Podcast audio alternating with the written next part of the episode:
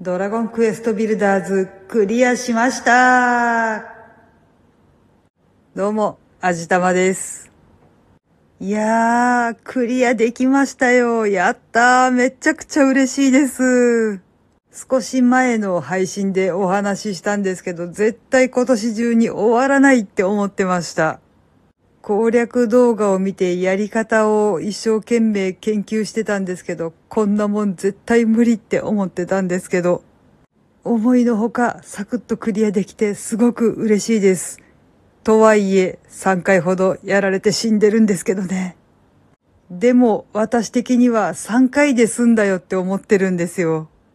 あれね、ちゃんとできる人たちにとっては、パターン分かってるじゃん。何がそんなに難しいの？って思われるかもしれないんですけど、それが分かっていてもできないのが私なんですよ。まあ、本当に3回死んだだけでクリアできたっていうのがほぼ奇跡のようなものです。欲を言えばもうちょっとスタイリッシュにクリアしたかったところではあるんですけど、そこはまあもう10回ぐらいやったらもう少し綺麗にクリアできるようになるんじゃないかなと思っています。どうしても戦略を組み立てられないで武器と防具の性能に頼りっきりの力押しにしかならないんですよね。まあ、そんなめちゃくちゃなやり方でもクリアできるように作ってあるっていうのはある意味偉いかなと思うんですけど。とにかくとにかくなんとかクリアすることができました。これで私の一番の目標の竜王の玉座のレシピがもらえることになりました。私がこのゲームを始めたのは、この竜王の玉座のレシピが欲しかったからっていう、ただそれだけの理由だったので、目標というか野望達成ですね。やりました。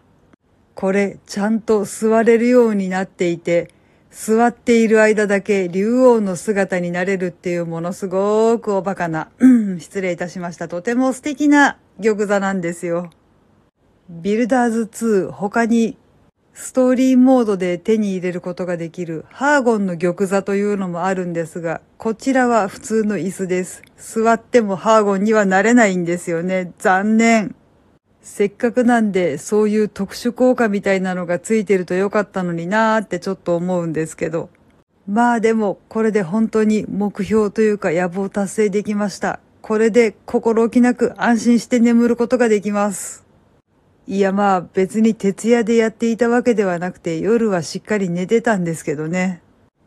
はい。というわけで今回はドラゴンクエストビルダーズ無事にクリアしました。イエーイっていうお話をしてみました。この番組は卵と人生の味付けに日々奮闘中の味玉のひねも姿でお送りいたしました。それではまた次回お会いいたしましょう。バイバーイ。